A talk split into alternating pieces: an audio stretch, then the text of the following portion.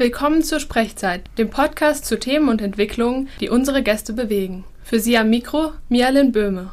Gemeinsam mit Melanie Standop, zertifizierte vegane Ernährungsberaterin aus Kassel, wollen wir heute einen Blick auf das umfangreiche Thema der veganen Lebensweise werfen. Guten Tag, Frau Standop. Danke, dass Sie heute hier sind. Ja, hallo. Könnten Sie zum Einstieg für unsere Hörerinnen und Hörer kurz definieren, was einen veganen Lebensstil ausmacht? Gerne. Veganismus bedeutet, dass man im Prinzip alle tierischen Lebensmittel aus seiner Ernährung rauslässt. Darüber hinaus äh, versuchen vegan lebende Menschen auch jegliches Tierleid zu vermeiden. Das bezieht sich auch auf die Kleidung, also sprich, es wird, es wird keine Kleidung verwendet, die Wolle enthält oder andere tierische Bestandteile. Und genau, im Veganismus geht es auch hauptsächlich darum, wirklich Tierleid zu vermeiden. Aber da gibt es natürlich noch ganz viele andere Themen, die damit reinfallen. Das heißt, in Bezug auf die Nahrung, auf welche Lebensmittel wird da verzichtet? Im Prinzip alles, was von Tieren stammt, von Fleisch, Fisch über Milchprodukte, Quark, äh, Joghurt, äh, solche Geschichten, aber auch Honig äh, wäre auch etwas, worauf man komplett verzichtet. Ja, also alles, was in irgendeiner Weise von Tieren stammt oder genau, die Tiere daran beteiligt hat. Genau. Okay. Da gibt es ja dann immer unterschiedliche Gründe, weshalb man überhaupt zu dieser veganen Lebensweise kommt. Wie war das denn bei Ihnen? Können Sie mal Ihre Geschichte erzählen, wie Sie dahin gekommen sind, vegan zu leben? Ja, im Prinzip hat das eher ähm, ethische, moralische Gründe gehabt. In meiner Kindheit war es so, dass ich äh, ganz klassisch groß geworden bin in einer Familie, die sehr viel Fleisch konsumiert und habe dann schon als Kindergartenkind das Verständnis dafür bekommen, dass eben dafür für die Wurst oder für die Frikadellen im Prinzip ein Tier getötet wird. Und das war für mich ein emotionales Thema, dass ich das eigentlich nicht aushalten konnte. Also der Gedanke, dass dafür wirklich ein Tier getötet wird, das, das war zu viel für mich, einfach emotional. Und so hat sich das dann ganz schnell entwickelt, dass ich das alles abgelehnt habe und gesagt habe, nee, ich will das nicht, ich will das nicht essen und ich will das nicht essen und habe vieles hinterfragt, habe dann auch gefragt, ja, wie, was heißt das denn Leberwurst, was soll das sein?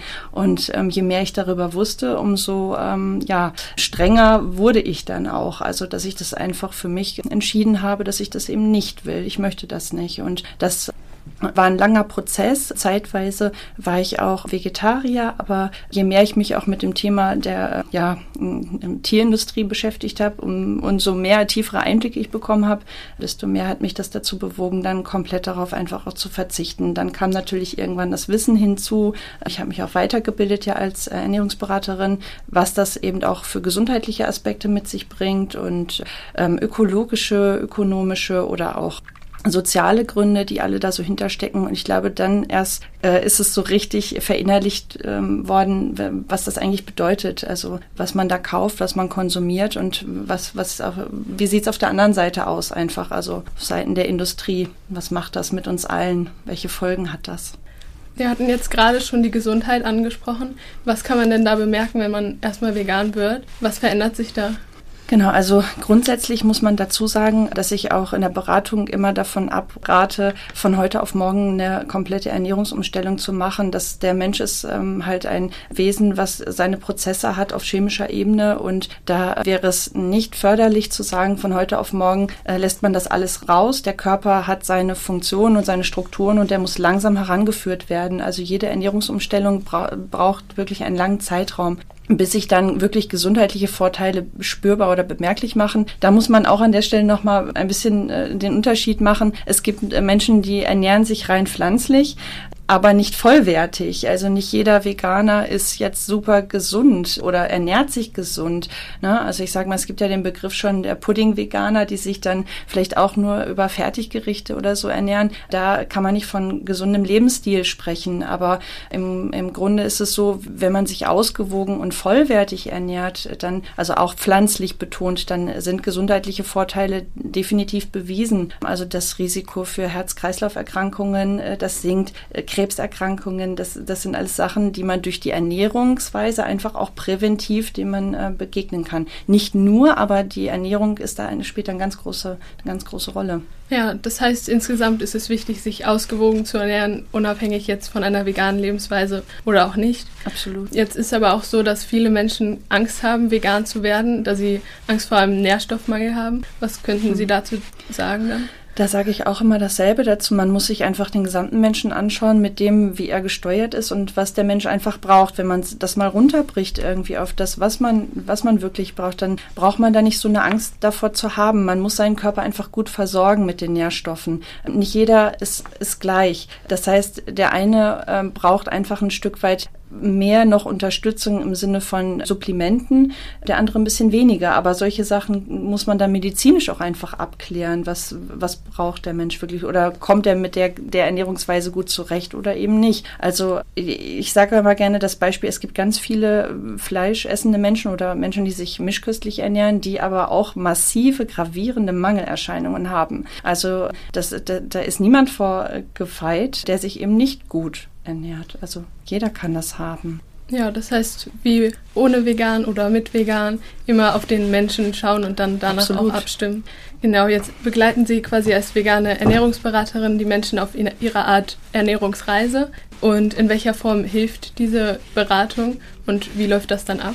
Genau, also fest also ich kann immer wieder feststellen, dass den Menschen diese Angst genommen werden kann dann durch so eine Beratung. Ne? Das, das ist immer nicht alles in Stein gemeißelt und das, was für mich passt, das muss für, für, für, für sie jetzt nicht passen oder so. Ähm, aber das ist ja dennoch eine bewusste Entscheidung. Ich beleuchte quasi mit den Klienten dann, was ist deren Intention? Warum kommen sie zu mir? Wollen sie sich ein Stück weit ausgewogener ernähren? Haben sie einfach, also keine Ahnung, wie man Dinge zubereiten muss oder so. Ne? Also nicht jeder ist ja kochaffin und dennoch möchte man sich ja gut ernähren können und ähm, also es gibt ganz unterschiedliche Themen. Natürlich auch, wie gut man versorgt ist mit Nährstoffen. Und eine Beratung läuft dann so ab, dass man dann erstmal so ein kleines Kennenlerngespräch mit mir führt, damit man dann erstmal abklären kann, okay, was, was braucht derjenige und kann ich das auch bieten und leisten. Also beispielsweise, wenn irgendwelche schwerwiegenden Krankheiten schon vorliegen, dann arbeite ich nicht therapeutisch, ich arbeite präventiv. Und das ist ein ganz großer Unterschied. Also wenn jemand zu mir kommt und sagt, na, er möchte jetzt aber eine Ernährungsumstellung, um dann irgendwie 30 Kilo abzunehmen, dann ist er falsch da bei mir. Also das ist nicht mein Thema, aber eben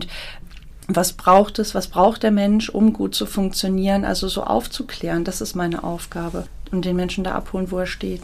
Ja, das hört sich gut an. Also erstmal ein Gespräch, um abzuklären, genau. ob das mit Ihnen passt. Genau, genau. und dann kommt es drauf an, je nach Intention, welche Möglichkeiten gibt es da. Von ich kann beim, beim Kochen begleiten, beim Einkaufen begleiten und sagen und halt wichtige kleine Tipps geben in der Praxis. Mir ist immer ganz wichtig, einfach diesen Transfer von dieser ganzen theoretischen Grundlage in die Praxis dann. Worauf muss man da achten, damit man vielleicht ein Stück weit besser mit Eisen sich versorgen kann oder oder. Ähm, da gibt es ganz viele Tipps und Tricks, die man dann dann praktisch einfach vermitteln kann. Ne? Oder wenn man ähm, eben das äh, Thema hat, wie gut ist man mit Nährstoffen versorgt, dann habe ich ein Handout, die ich mit, was ich mitgeben kann. Da können die Klienten dann ihre Ärzte nach einer Blutuntersuchung eben befragen, damit man da auch erstmal eine Grundlage hat und, und auch erstmal sieht, okay, wie bist wie, wie seid ihr überhaupt aufgestellt? Und das kann ich nicht wissen, das kann man nur über eine Blutanalyse. Ne? Also je nachdem, mit welchem Thema der Mensch zu mir kommt, biete ich ganz viel an.